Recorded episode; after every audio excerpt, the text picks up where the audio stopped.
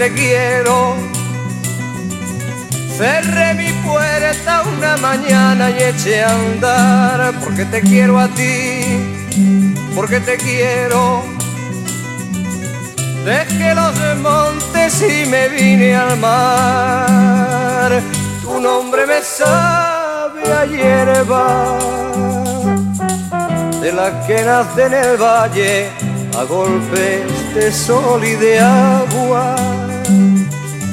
Tu nombre me lleva atado en un pliegue de tu talle y en el bies de tu enagua.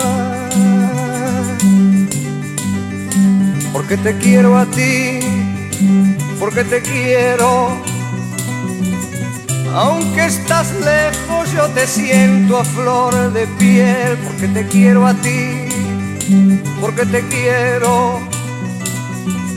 Se hace más corto el camino aquel, tu nombre me sabe a hierba, de la que nace en el valle a golpes de sol y de agua tu nombre me lleva atado en un pliegue de tu talle y en el bies de tu enagua. Porque te quiero a ti, porque te quiero. Mi voz se rompe como el cielo al clarear, porque te quiero a ti, porque te quiero Dejo esos montes y me vengo al mar.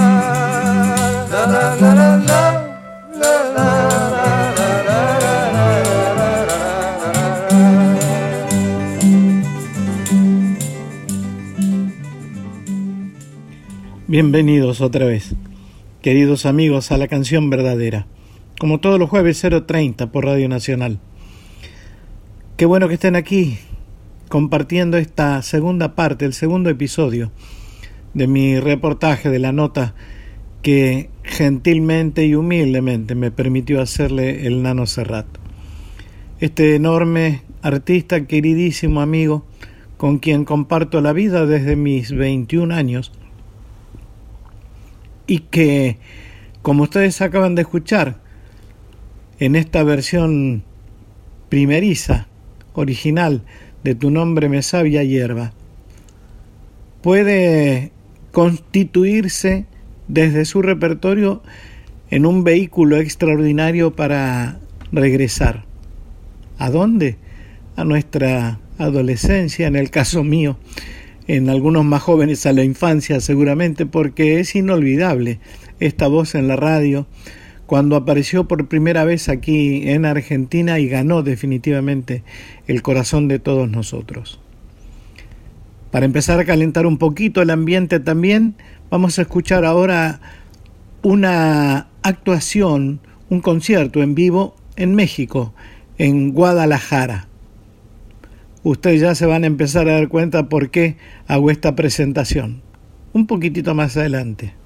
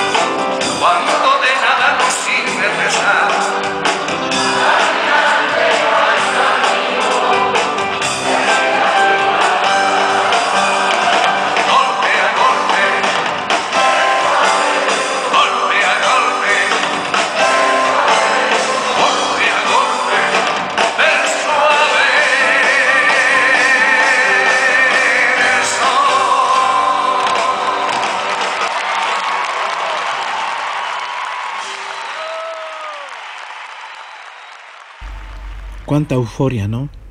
Parecen esos conciertos multitudinarios donde lo social y las canciones de protesta, como se decía, a mí nunca me gustó ese término, pero así decían, ¿no? Que eran canciones de protesta. Levantaban el ánimo de todos los asistentes y había una multitud enfervorizada alrededor de estas letras. Estas canciones que evidentemente coincidieron no solo en América, sino también en Europa, con la necesidad de expresión de miles y miles de personas en favor de la memoria, en favor de los derechos, en favor de la justicia. Y cuando un artista de esta magnitud, que es el caso concreto de Juan Manuel, expresa de la manera que él lo hace, gana inmediatamente el amor, el fervor, la atención, el aplauso emocionado de todos los presentes. Vamos a escuchar otra de sus presentaciones en vivo en México antes de entrar a hacerle las preguntas que quiero hacerle.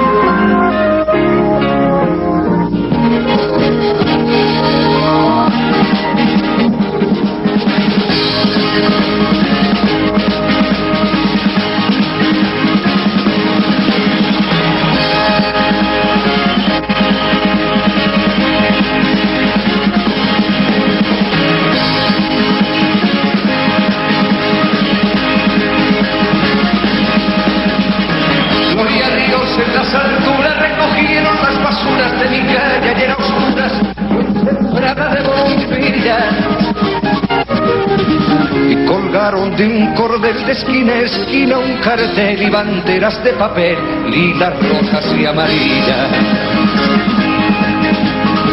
Y al darles el sol la espalda revolotean las faldas bajo un manto de guirnaldas para que el cielo no vea en esta noche de San Juan, como comparten su pan, su mujer y su galán, gentes de cien mil raleas. Apurad, que os espero si queréis venir. Pues cae la noche y ya se van nuestras miserias a dormir.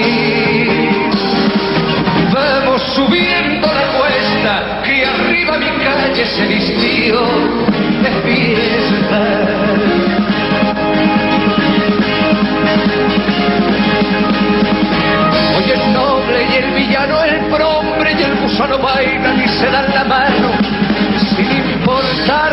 falla.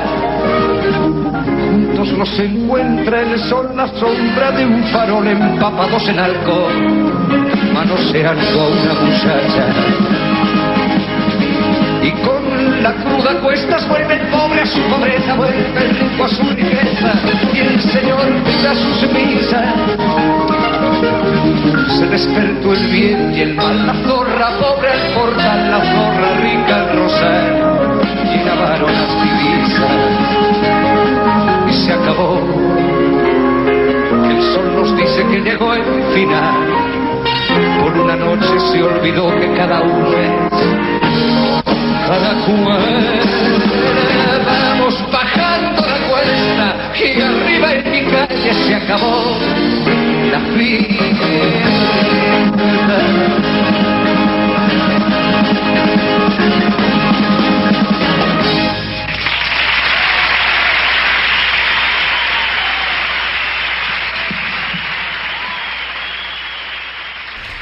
Qué maravillosos que son los conciertos en vivo.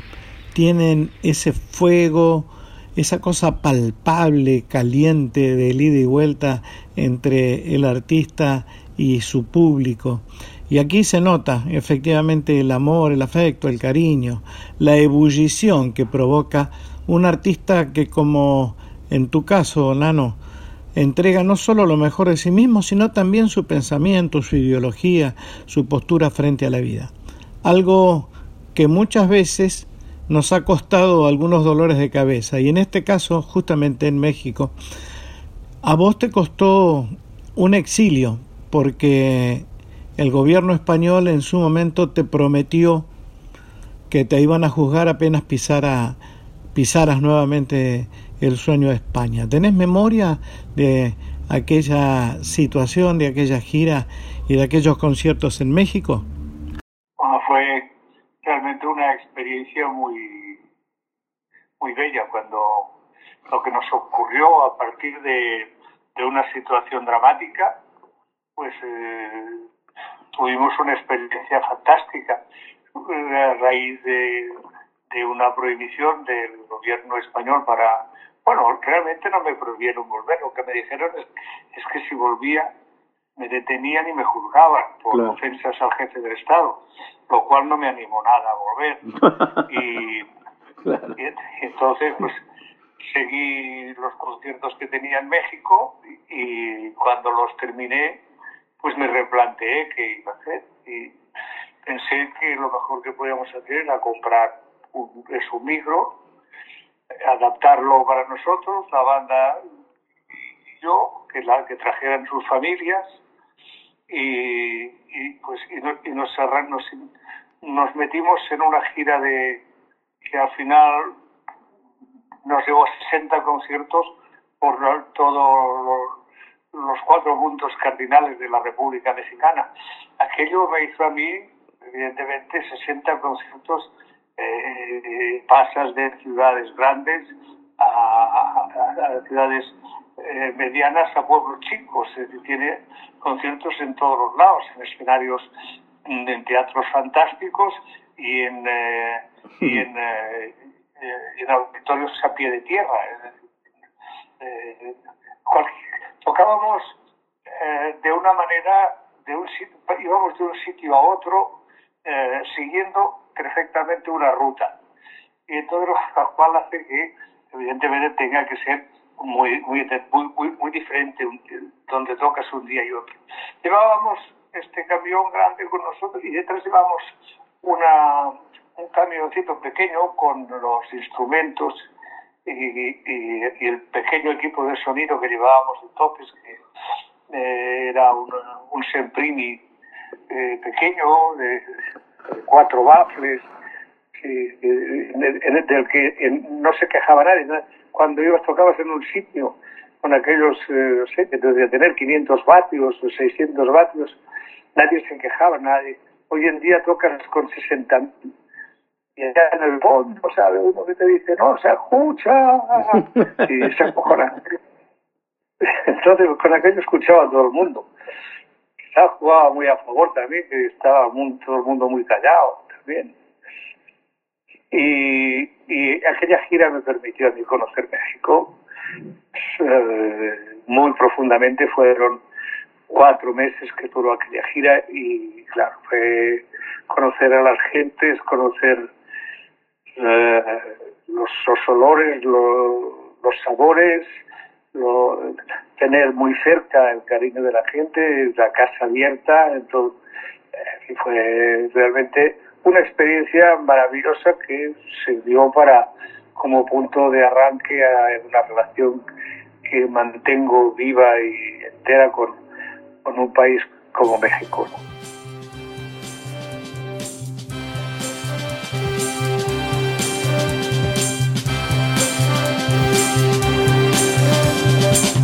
Hay un español que quiere vivir y a vivir empieza. Y hay un español que quiere vivir y a vivir empieza. Entre una España que muere y otra España que bosteza. Españolito que vienes al mundo te guarde Dios. Españolito que vienes al mundo te guarde Dios. Una de las dos Españas, adelante el corazón. Españolito que vienes al mundo te guarde Dios.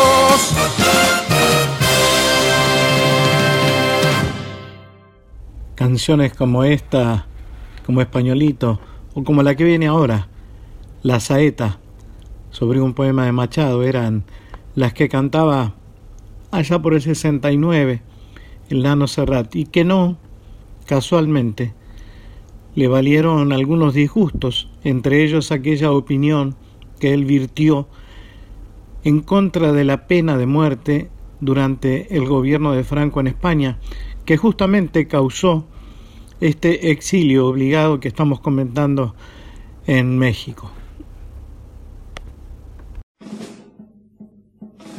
Dijo una voz popular, ¿quién me presta una escalera para subir al madero? Para quitarle los clavos a Jesús el Nazareno.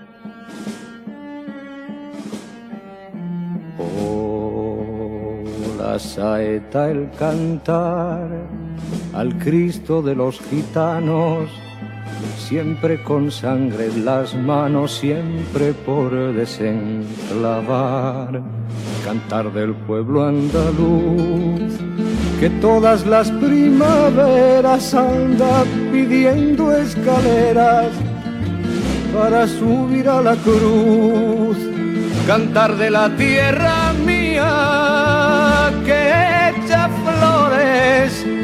al Jesús de la agonía y es la fe de mis mayores.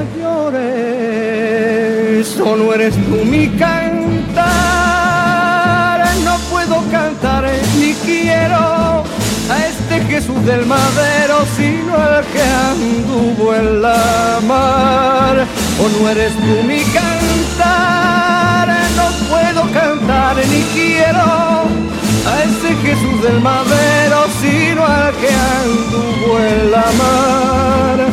O no eres tú mi cantar, no puedo cantar ni quiero a ese Jesús del madero, sino al que anduvo en la mar. O no eres tú mi cantar.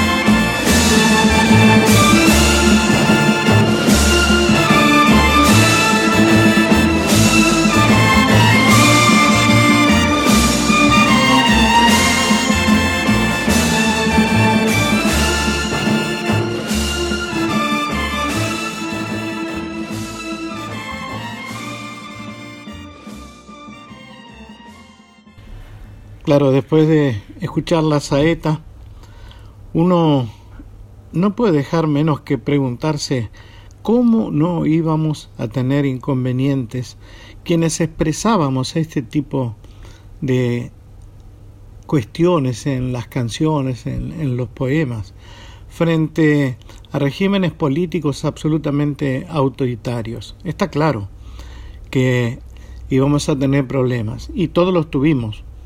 Él con su exilio en México en aquel momento, recuerdo otro quizá exilio también eh, un poco más corto en Perpiñán, que no recuerdo si no fue que desde Perpiñán se vino a México.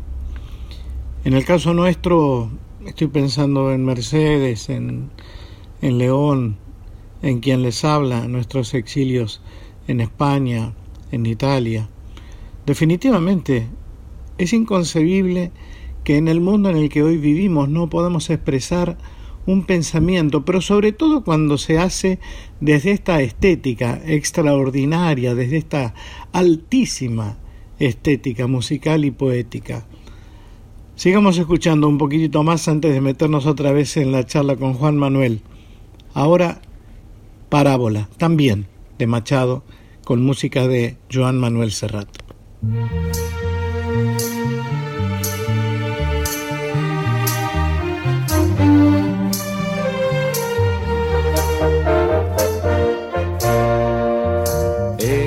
De un marinero que hizo un jardín junto al mar y se metió a jardinero.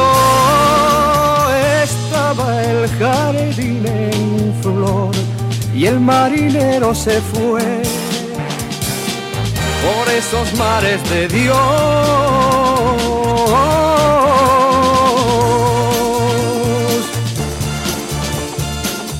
España de charanga y pandereta, de y sacristía, devota de Frascuelo y de María, de espíritu burlón y de alma quieta, ha de tener su mármol y su día, su infalible mañana y su poeta. Érase de un marinero que hizo un jardín junto al mar se metió a jardinero. Estaba el jardín en flor y el marinero se fue por esos mares de Dios.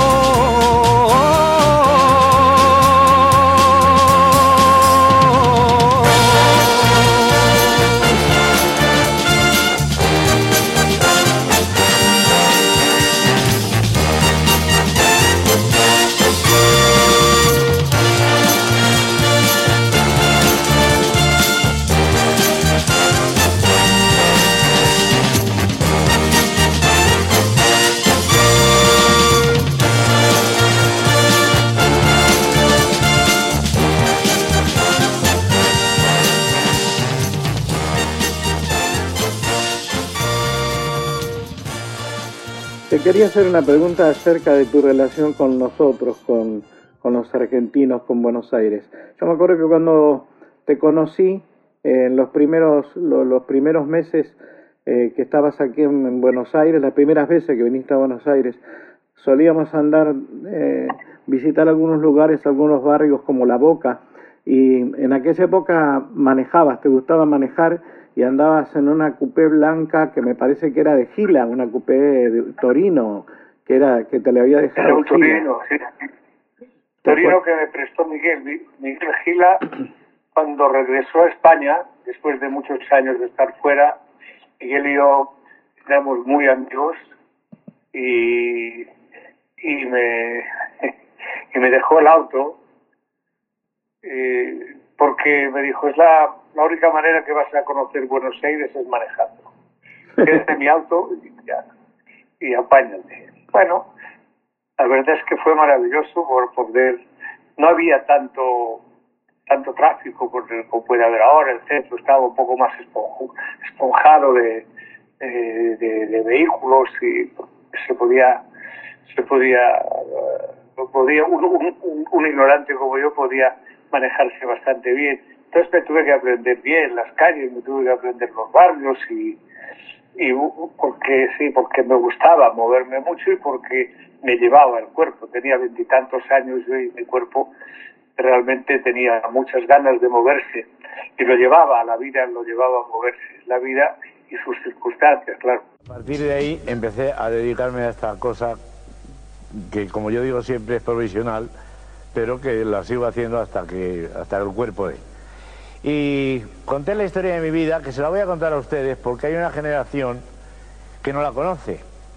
Algunos la conocen bien, otros mal, otros poco, otros nada. La historia de mi vida, que conté en aquella época, que es la misma de ahora, es la siguiente. Resulta que yo tenía que nacer en, invierno, pero no, me habían comprado el abrigo. Y, dije, me, me, espero y najo en el verano, con el calorcito. Y me esperé seis meses y nací sorpresivamente. En mi casa ya ni me esperaban. Y mi madre había salido a pedir perejil a una vecina, así que nací solo y bajé a decir solo a la portera. Dije, señora Julia, soy niño. Y dijo la portera, bueno, ¿y qué? Dije, no, que he nacido, no está mi madre en casa, a ver quién me da de mamar. Y me dio de mamar la portera, poco, porque estaba la pobre ya que ni para un cortado. Porque de joven había sido nodriza y había dado de mamar a 11 niños y a un sargento de caballería que luego ni se casó con ella ni nada, un desagradecido. Además me enteré y era un tragón, mojaba ensaimadas. Bueno, fui a mi casa, me senté en una silla que teníamos para cuando nacíamos y, cuando vino mi mamá salí a abrir la puerta y dije, mamá he nacido. Y, y, dijo mi madre, que sea la última vez que nace solo. Entonces le escribimos una carta a mi papá, que trabajaba de tambor en la Orquesta Sinfónica de Londres, y vino corriendo, se puso tan contento porque claro, hacía más de dos años que no venía por casa. Y dijo, ahora sí que hay que trabajar, porque ya éramos muchos, éramos nueve hermanos, mi papá, mi mamá y un señor de marrón que no le conocíamos, que estaba, siempre en el pasillo. Le vendimos el tambor a unos vecinos que eran pobres y no tenían radio. Y con lo que nos dieron por el tambor, en lugar de gastárnoslo en champán y en marihuana y eso, lo echamos a una rifa y nos tocó una vaca. Nos dieron a elegir la vaca o 12 pastillas de jabón. Y dijo mi padre, la vaca, que es una gorda. Dijo mi madre, tú con tal de no lavarte lo que sea.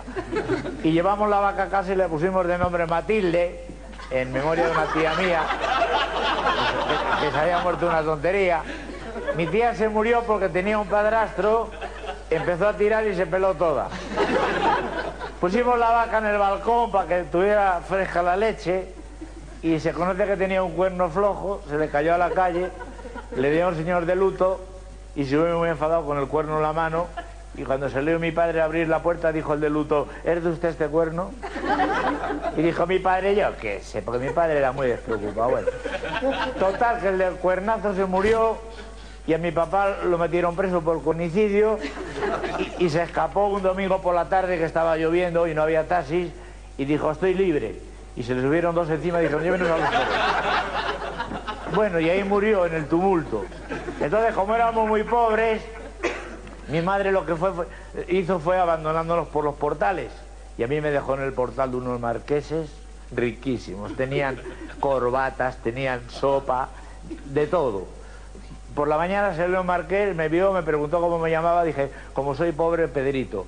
Y, dijo, desde hoy te vas a llamar Luis Enrique, Carlos Jorge, Alfredo. Y luego me llamaba Chuchi, para abreviar.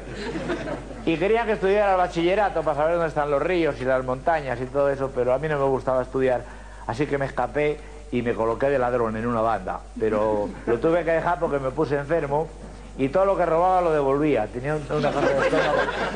Entonces me fui a trabajar con un fotógrafo buenísimo, sacaba muy favorecido, te trataba un poco diosero y en la foto le salía un ingeniero con los ojos verdes para la gloria. Y un día me equivoqué, puse dinamita en lugar del magnesio que se usaba entonces y maté una boda.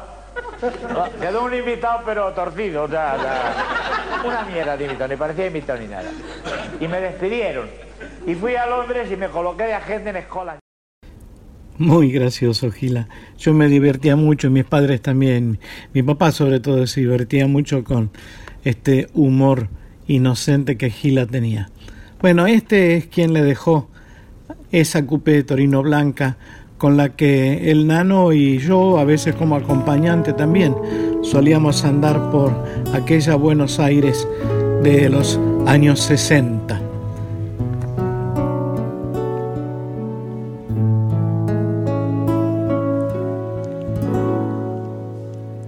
De vez en cuando la vida nos besa en la boca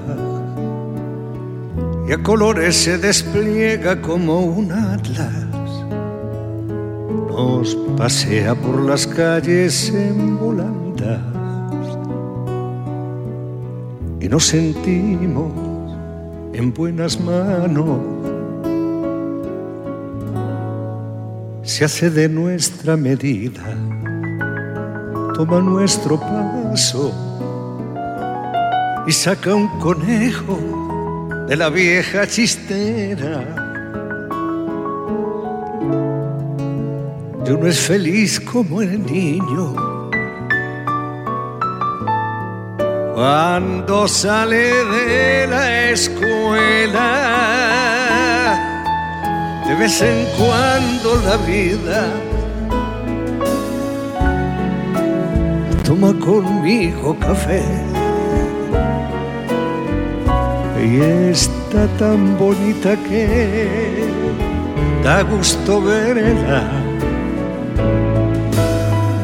Se suelta el pelo y me invita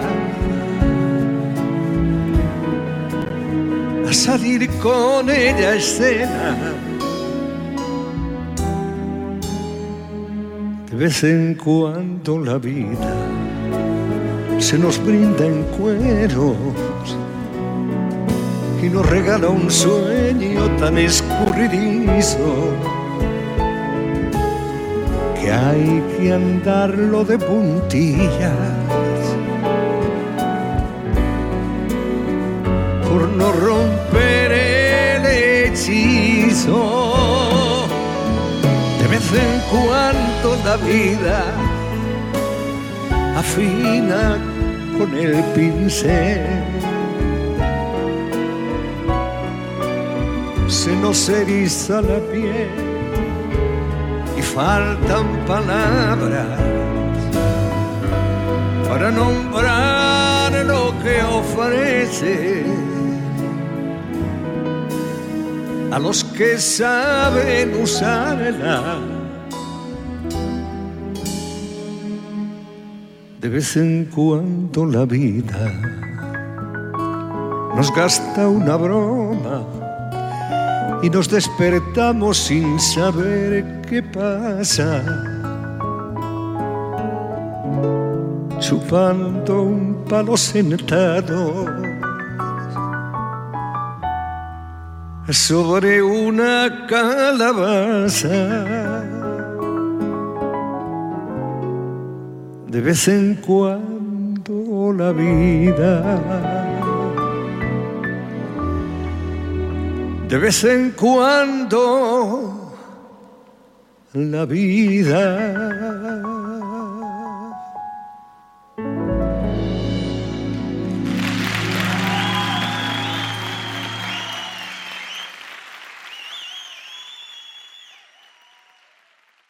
Hiciste muchos amigos en aquella época. El cuarteto vocal Supay, el Tano Piero, César Isela, un servidor y hemos tenido momentos realmente muy, muy hermosos. Pero no me quiero ir, no me quiero ir de, de lo de Gila, porque Gila te legó una frase maravillosa que te, que, que te llevó a vos a escribir una canción, esos locos bajitos, ¿no? Eh, que vos contaste que fue Gila el que te dio la idea de, de esa frase. Bueno, Gila les llamaba así a los niños. Claro. Les llamaba así. Entonces de ahí, de ahí me quedó esta, esta, éramos, esta manera de verlos y de entenderlos, en lo cual hay mucha de verdad, eh, pero también, eh, también hay mucho reconocimiento a esa maravillosa locura que tienen. ¿no? Pero Gila también me dejó más cosas. Gila, aparte, me dejó un sentimiento de la amistad, que fue algo que él cuando regresó a España echó mucho de menos, que era la relación de las gentes, no la que había en aquellos años en las que era tan habitual pues ir caminando por una calle, pensar que allí vivía fulano y con toda la normalidad del mundo, pues subirte, llamar y tomarte un café con él o lo que fuera necesario sin necesidad de, cita previa, ni de haber quedado, ni de preguntar nada. Eh, este y otra cosa que le debo a él eh, es que en los primeros momentos, eh, primeros días, los primeros tiempos en los que yo estuve en la Argentina, ahora tardé un poco en, en, en habituarme cada día y habituarme también a las, a las eh, a los usos y maneras que eran eran distintos quieras que no. Y entonces me dijo Gila me dijo no te preocupes no te preocupes si tú pues, dice, a esta gente esta gente es un cojonudos y, y, y les, va a, les va a gustar mucho lo que tú haces no te preocupes. Dale tiempo y vas a ver cómo todo anda bien. Dice, ahora sí, lo único que aquí te vas a tener que acostumbrar a comerte los turrones con el melón. Claro, esto es algo que me dejó un poco sorprendido, pero es verdad. Me pasó muchas veces que cuando llegaban las navidades tenía que soportar unas comidas realmente infames con 42 grados de temperatura, ¿no? Tener comerme aquellos cocidos, aquellas fabadas, aquellas comidas europeas y aquí, mientras tanto, iba haciendo cuarenta y tantos grados de temperatura. Pero bien, me acostumbré, me acostumbré, incluso agradecí mucho, he agradecido mucho poder comerme los turrones con el, con el melón.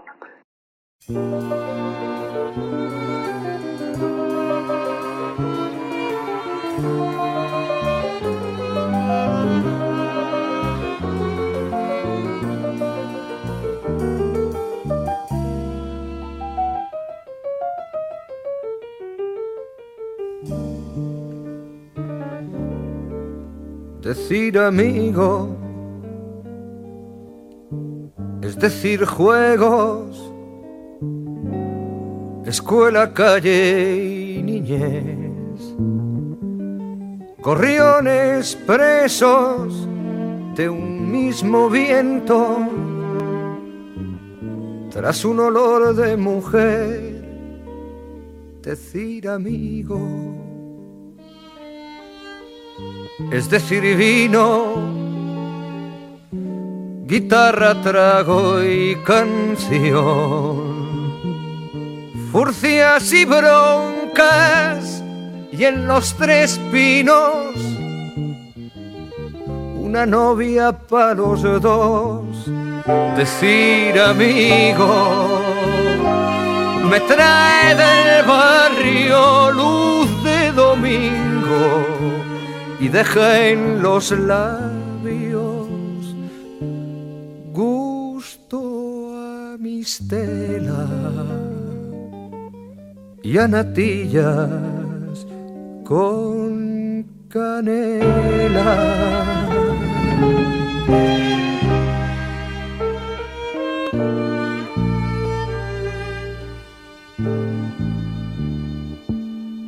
Decir amigo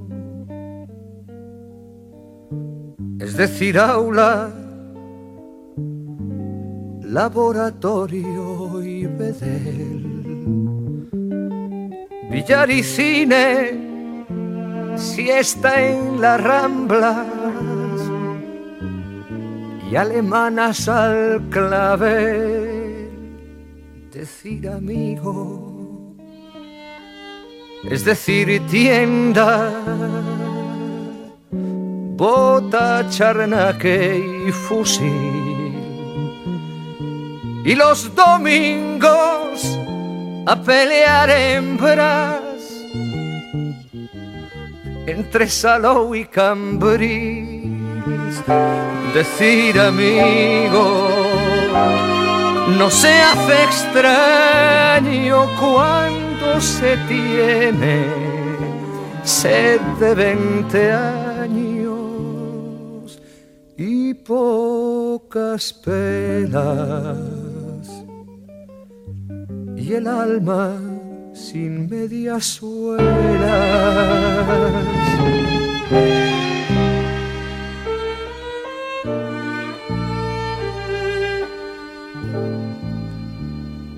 Decir amigo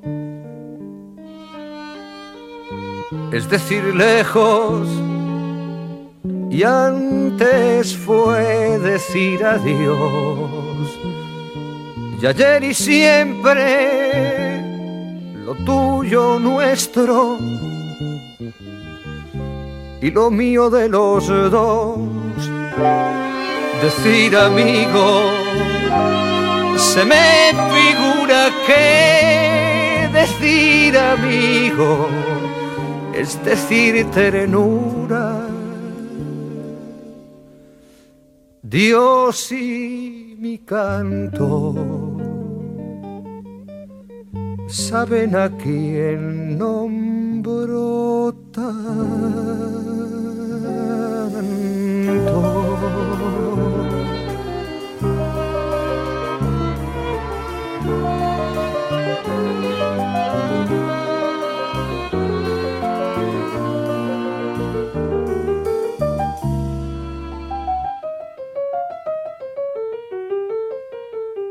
Qué lindo, eso sabes que me hace acordar también esto de Gila, que la canción, en especial, porque yo fui testigo de esa anécdota, eh, estabas en Viña del Mar por cantar justamente frente a un público eh, extraordinario en, en, la Quinta Vergara y justo el día anterior habían secuestrado a un niñito y pedían dinero por él. Y vos saliste al escenario a, a cantar esos locos bajitos este, y antes de eso pediste eh, a quienes habían secuestrado al niño que tuvieran eh, compasión de sus padres, etcétera, y sucedió el milagro. ¿Por qué no, por qué no lo contás un poquito eso? Porque me parece impresionante. Bien que a mí me conmovió la historia como, como, te conmueven tantas que suceden en las que piensas en lo, lo terrible que es eh, que arrebatar a una persona, a un hombre, a una mujer, a un bebé, de, de, de, su ámbito por, eh, por la razón que es, no existen razones eh, que, que, justifiquen actos de este tipo y la verdad es que me enfadé mucho. Y, y aproveché que sabía que, que el programa de, el concierto estaba dando por cadena nacional y, y que lo estaría viendo todo el país. Pensé que ellos también lo estarían viendo, los secuestradores. Y pensé que quizá tal vez alguien pudiera conmoverse, como así ocurrió. Ocurrió eso. Ocurrió que una de las personas que estaba ahí, entre, entre los secuestradores, se conmovió. Una mujer que era también era, era madre y debió entender perfectamente el, el mensaje que en nombre de, otra madre yo le estaba dando. Y, y sorprendentemente, y ya le digo, a las, a las 4 de la mañana de la madrugada, llamaron a mi puerta del, del, del hotel y, y, claro, a estas horas pregunté quién era, quién, y me respondieron la policía. Y en, un primer momento les juro que, empecé a hacer repaso de qué es lo que podía haber hecho yo aquel día. Claro, estar a las cuatro y pico ya estaba dormido, ¿no? Escuchar que golpean a tu puerta y dicen que la policía está al otro lado no presagia nada bueno. Pues bien, en cambio esta vez fue un, una, una, una maravillosa noticia, abrieron la puerta, entraron, y, me contaron que afortunadamente habían dado con el niño y el niño estaba estaba a Bueno, fue es una cosa que, que, ocurre realmente milagrosamente. Ojalá uno pudiera transportar eh, sus sus eh, eh, sus deseos con, con el éxito y, la velocidad que, que ocurrieron estos hechos. Hace algunos años recuerdo que me impresionó mucho una cosa que leí de Miguel Gila. Miguel dijo que los niños no son más que locos bajitos. Y tiene la evidencia, está, está bien clara, ¿no? Bajitos, son bajitos. Y que están locos, nada más hay que vivir con ellos. Hay que sentir cada uno de estos sueños que los adultos, con las tijeras raras, les van cortando para convertirlos en estas cosas que andan por nuestras calles con pantalones y faldas, raramente. Dedicado a Miguel Gila y a los niños.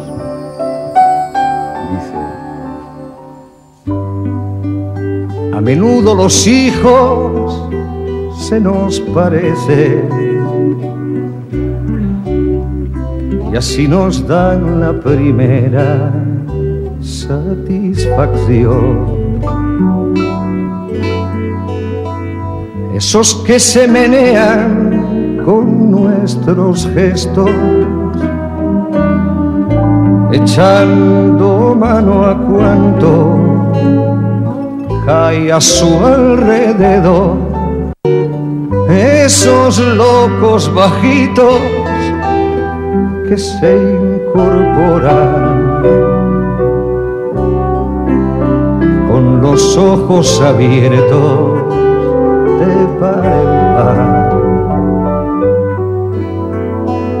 Sin respeto al horario ni a las costumbres y a los que por su bien hay que domesticar. Niño, deja ya de joder con la pelota. Niño, que eso no se dice, que eso no se hace, que eso no se toca.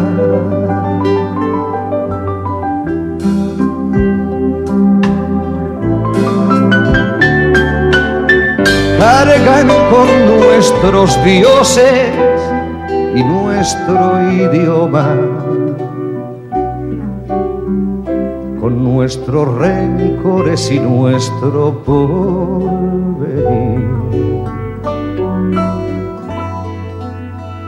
Por eso nos parece que son de goma y que les bastan nuestros cuentos para dormir. Nos empeñamos en dirigir sus vidas sin saber el oficio y sin vocación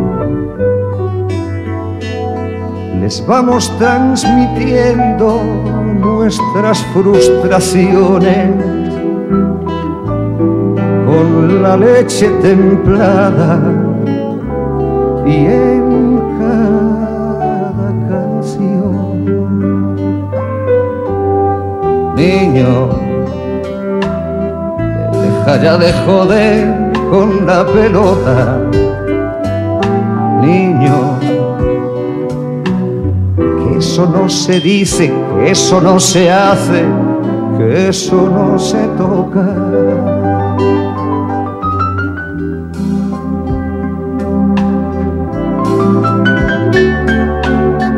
Y nada ni nadie puede impedir que sufra.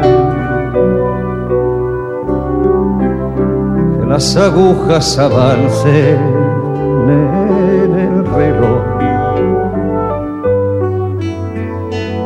decidan por ellos, que se equivoquen, que crezcan y que un día nos digan adiós.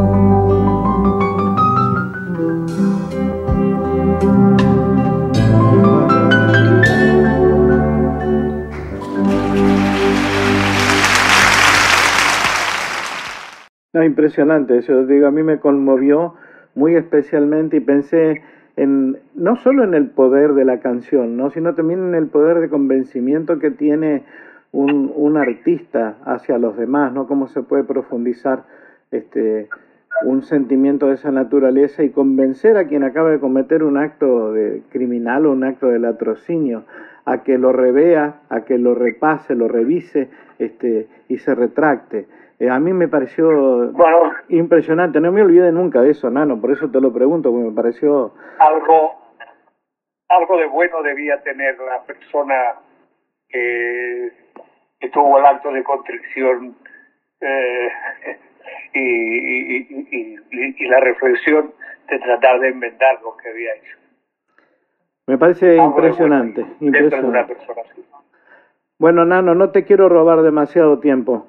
Eh, solo nada, eh, en un momento tan especial como este, para, para los argentinos, para el mundo con esta pandemia, este, que nos dejes un, un abrazo, un saludo, lo que quieras, este, en relación a esto que nos sucede este, agradecerte en nombre de todos este, la, la, obra maravillosa que nos has legado desde Mediterráneo hasta Lucía, Decir Amigo, todas aquellas canciones que nos han conmovido eh, tan especialmente a todos cada vez que, que, las escuchamos. Y de hecho ya sabes que tenés acá un corazón gigantesco este, que te abriga, que te abraza cada vez que, que llegas. Así que nada, unas palabritas para eso y te, y te dejo suelto. no, te, no te preocupes por eso, no, no, si ya sabes, si estoy, llevo 73 días encerrado en este domicilio, o sea que un ratito más no, no, no va, no va a cambiar para nada. Además lo manejo bien, tengo, tengo tranquilidad, tengo paciencia eh, y voy y voy eh, llevando mi vida todo lo, lo, apacible que estos tiempos permiten, ¿no? Sí. Bueno, y nada, y desearles, desearles a todos que, primero que, que, no, que sean cuidadosos, que se cuiden y que se cuiden para cuidar a todos los demás. Es decir, aquí es estamos, estamos viviendo un momento, un momento realmente único y terrible, por lo terrible. Eh, esperemos que dure lo menos posible, pero mientras dure, cuídense, cuídense y cuiden, y cuiden a los demás. Y en relación a eso te quería... vayan rápido por eso, ¿eh? acaben rápido porque tengo muchas ganas de volver. o sea que, por favor, este, este sitio que tienen en su corazón no lo vayan a llenar. Déjenlo ahí porque estoy, estoy yo para, para seguir disfrutándolo. Muchas gracias. Gracias, querido. Te mando un abrazo gigantesco, un abrazo muy, muy grande y cuídate muchísimo y gracias por haberme posibilitado esta charla. Un abrazo muy grande. Chao, Chao, hermano. Chao, cuídate. Tú también, cuídate mucho.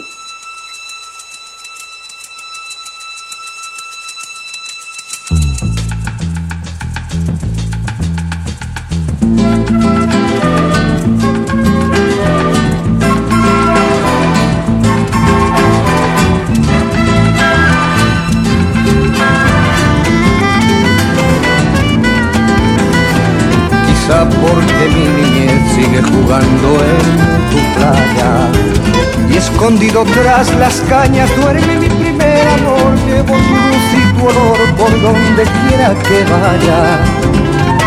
Y amontonado en tu arena, guardo amor, juegos y penas yo, que en la piel tengo el sabor amargo del llanto eterno que han vertido en ti cien pueblos de Algeciras a Estambul para que pintes de azul sus largas noches de invierno. A fuerza de desventuras, tu alma es profunda y oscura. A tus atardeceres rojos se acostumbraron mis ojos como el recodo al camino. Soy cantor, soy embustero, me gusta el juego y el vino, tengo alma de marinero. ¿Qué le voy a hacer si yo nací en el Mediterráneo? Nací en el Mediterráneo. Y te acercas y te vas después de besar mi aldea jugando con la marea, te vas pensando en volver, eres como una mujer perfumadita de brea, que se añora y que se quiere, que se conoce y se teme. Ay, si un día para mi mal viene a buscarme la parca, empujar al mar mi barca con un levante otoñal y dejad que el temporal desguace sus alas blancas y a mí enterradme sin duelo entre la playa y el cielo. En la ladera de un monte más alto que el horizonte quiero tener buena vista. Mi cuerpo será camino, le daré verde a los pinos y amarillo a la genista. Cerca del mar porque yo nací en el Mediterráneo Nací en el Mediterráneo, nací en el Mediterráneo.